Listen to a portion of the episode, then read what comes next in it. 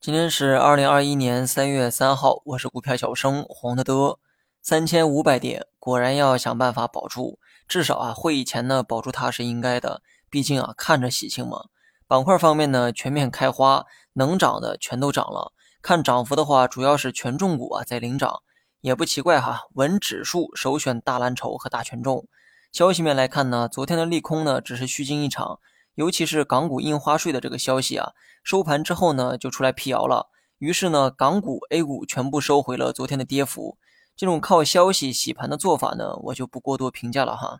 炒股大忌就是听消息投资，更何况之前呢我也说过多次，港股加税对咱们呢没有实质性的影响，市场的反应呢只是情绪面的，一听要加税吓得大跌，结果辟谣又出现大涨。说明没有这个消息因素的话，市场本身呢也没有持续下跌的理由。大盘上午呢持续大涨，午后呢则维持着强势。上午滞涨的板块呢，下午啊也出现了补涨。两市上涨数量超三千一百多家，下跌呢八百多家。北上资金流入超百亿，数据呢很漂亮哈。指数呢也出现了标准的阳包阴的走势，是看反弹的一个技术形态。既然目前呢正在反弹，那你就继续看反弹就是。另外，该补的仓位呢，我也补过了。今天呢，也终于见到了这个回头钱儿哈。如昨天所说，就算大盘破了三千五，我也只会考虑这个二次补仓。但很可惜，目前来看，市场没给我二次补仓的机会。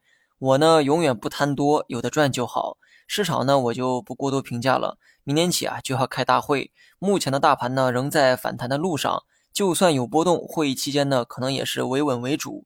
如上文所说，既然大盘呢正在反弹，那至少短期啊没有看空的理由。该做的操作已经做过了，现在呢也没啥建议可给的。这期间呢可以少看股市，多看一看领导们的工作报告，挖掘一下还有没有值得布局的新的方向。好了，以上全部内容。另外呢，别忘了帮我点个赞，点个再看。